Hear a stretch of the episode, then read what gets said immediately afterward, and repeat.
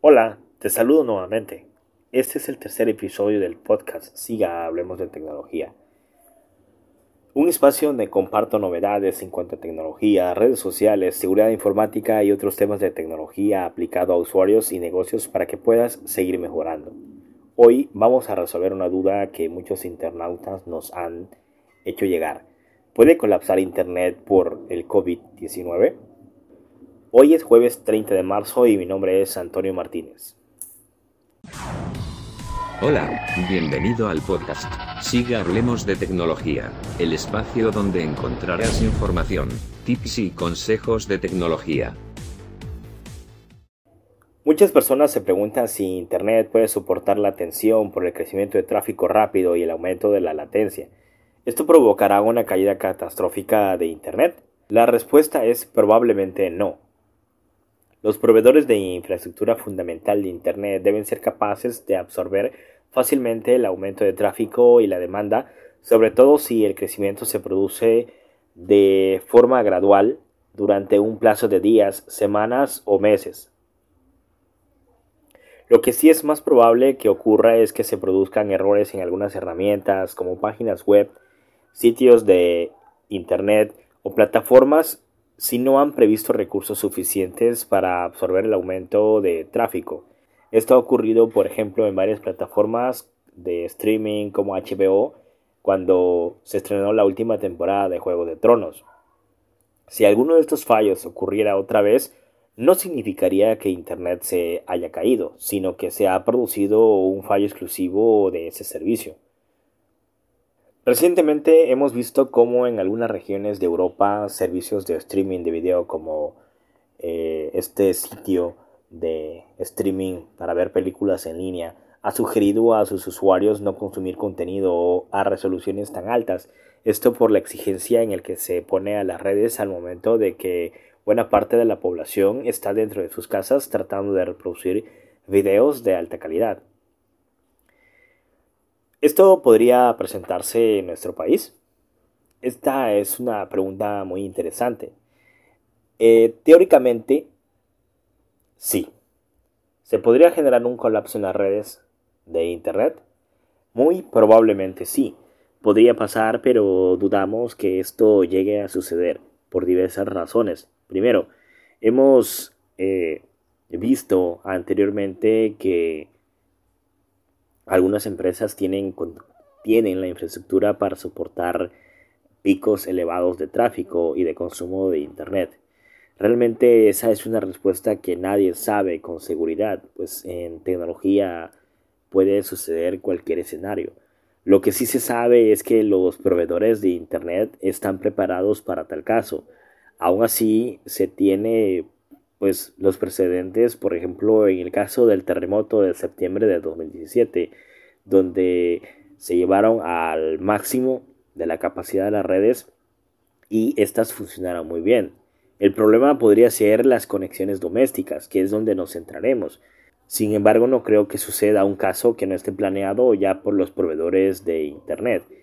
En el caso más dramático, se podría pensar en acciones para equilibrar el tráfico, como educación al usuario de lo que se debe hacer horarios para ciertas aplicaciones, pero ciertamente nada de eso está en este momento eh, considerándose en nuestro país, es decir, México. En otros países como por ejemplo España e Italia, sí se están realizando estas prácticas. ¿Cómo podríamos saber si nuestra conexión doméstica estás teniendo una saturación, bueno, esto es muy fácil. En, en, horarios o en hogares se presenta o se percibe una disminución de la velocidad de la conexión. Es decir, al momento de que uno esté navegando a través de un dispositivo, ya sea teléfono celular o una computadora, la velocidad de conexión al momento de quizás enviar un, una respuesta, descargar un audio o ver un video, se experimenta una lentitud. Y pues hay consideraciones que se pueden hacer dentro de esta manera de operar el Internet para que el efecto no sea de apagado y prendido, como cuando se va la luz. Aún así, esto no es algo que se genere en los próximos días ni en las próximas semanas, o incluso el próximo mes. Esto es algo que podría llevarnos un buen de tiempo hasta que las redes colapsen. Esperemos que eso no suceda. ¿Qué es lo que compromete más la velocidad en nuestras redes de, conexión a Internet? Bueno, en primer lugar las aplicaciones de contenido audiovisuales y servicios de streaming de video, que es lo más pesado que puede existir en Internet. El día de hoy, actividades como comprar en línea, consultar información y algunos aspectos de gaming. Gaming es una eh, forma de que las personas pueden interconectarse para realizar juegos virtuales en línea. Realmente no, que, no requieren un consumo exagerado de datos.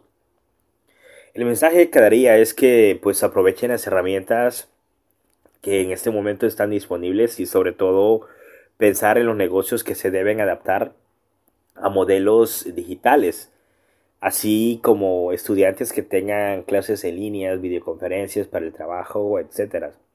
Y sobre todo los negocios que estén y sigan haciendo uso del trabajo remoto. Existe un uso responsable de la Internet que evite la saturación de, las redes. Actualmente en nuestro país no existe una regulación como tal, en otros países sí existen y pues han tenido situaciones de estrés en sus redes, pero nada grave, incluso también nuestro país ha experimentado situaciones de apagones o de caídas del servicio de internet, pero pues hasta ahora no. Probablemente lo más grave que veamos sea como el caso de Italia, donde se ha reducido un poco la velocidad de la red y se reduce la calidad del video, situaciones que realmente no son graves para la experiencia de usuario. Bueno, nos podríamos mostrar un poco incómodo al momento de que no cargue ese video o esa película, pero no es nada que no podamos resolver con la paciencia. En este contexto podemos adelantarnos a la situación y enviar un mensaje a todas las personas que me están escuchando en este momento, tanto usuarios como negocios. Eh, podemos darle prioridad al acceso a Internet para el trabajo y el uso de herramientas para educación virtual. El uso de las redes para videojuegos, videoconferencias, eh, de entretenimiento debe realizarse a horas de menor tráfico y preferiblemente en horas no laborables con lo cual se podrá asegurar una calidad de servicio que permita continuar las rutinas laborales y escolares desde casa. Esa es una de las primeras recomendaciones que daría como profesional en el área. Otras recomendaciones que podría dar en este momento, pues descargar solo documentos o archivos que de verdad necesites y que pueden esperar. Y si pueden esperar, hazlo por la noche o en horas valle, con menos concurrencia de tráfico, que es entre las 2 y las 4 de la tarde y entre las 8 de la tarde, 8 de la noche y a 8 de la mañana aproximadamente.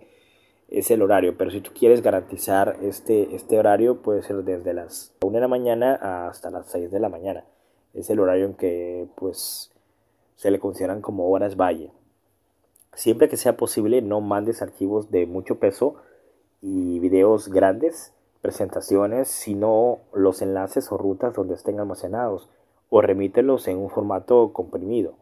El siguiente, la siguiente recomendación que te podría indicar en este momento es que utilices herramientas de colaboración como Teams, Skype, Hangouts y no hagas videollamadas a menos que sea indispensable. Si puedes, no utilices el video, utiliza audio, eh, mensajes escritos.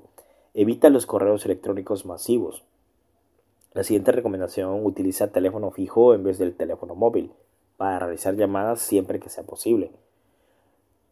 Siguiente recomendación, optimiza la utilización del acceso a Internet y demás servicios para lo que de verdad necesites, correo electrónico, eh, trabajo a distancia, conferencias, aplicaciones escolares y educación o de acceso a la información esencial o de interés público. Esto es importante, la siguiente recomendación es importante y, siempre se debe tomar como una medida básica cuando uno tiene eh, acceso a la tecnología o incluso utiliza nuestros teléfonos móviles eh, de uso cotidiano. Es algo que yo recomiendo a todas las personas, a mis familiares, amigos, a mis clientes. Y sobre todo si tú estás pagando un, tus datos, tus datos conforme a una modalidad prepago, es decir, que no sea un plan de renta, te lo recomiendo. es muy importante realizar esta siguiente recomendación. Desactivar aplicaciones y cerrar aplicaciones en segundo plano. También cerrar páginas web que aunque no se usen en el momento, se quedan en segundo plano y siguen gastando datos. Y además siguen gastando eh, recursos de tu teléfono o de tu computadora, así como también recurso de la energía, es decir, la, carga de tu batería del teléfono se va consumiendo, así como también de tu batería si tienes un equipo, eh, una laptop, por ejemplo.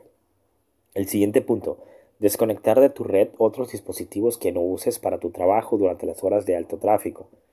Siguiente recomendación, organizar en la medida de lo posible tiempos de uso de la red con los miembros de la familia y coordinar el consumo de Internet para entretenimiento de manera que lo puedan hacer juntos y no de manera individual. Explico. Si por ejemplo tu papá o tu pareja o tus hijos necesitan utilizar el internet para una clase en vivo o una videoconferencia de su trabajo y tú tienes la necesidad de ver una película en línea, te recomiendo que no lo hagas. ¿Por qué? Porque tú vas a saturar la red, porque tú al momento de estar viendo un video de alta calidad eh, se requiere más consumo del ancho de banda, o sea, del internet, de los datos. Entonces, a ti te va a dar prioridad la red y por ende la otra persona podría estar experimentando una mala experiencia, una videoconferencia cortada, audios cortados o incluso que no se envíen los archivos. Entonces, es importante esto, ponerse de acuerdo con tu familia en qué momento vas a utilizar el internet para entretenimiento y en qué momento vas a utilizar el internet para cosas realmente funcionales. Y por último, utiliza las aplicaciones de entretenimiento en horas de menor tráfico, preferiblemente en horas no laborables, es decir, eh, en los fines de semana. En conclusión, eso es todo. Haz un uso responsable del Internet, modera tus horarios de conexión, es decir, que no cunde el pánico que vas a poder ver tu serie sin ningún problema. Si te ha interesado el contenido de este podcast, puedes compartirlo con tus amigos, familiares y pues déjame llegar en comentarios cualquier duda que tengas con respecto a la conexión a Internet. Nos vemos en el próximo podcast.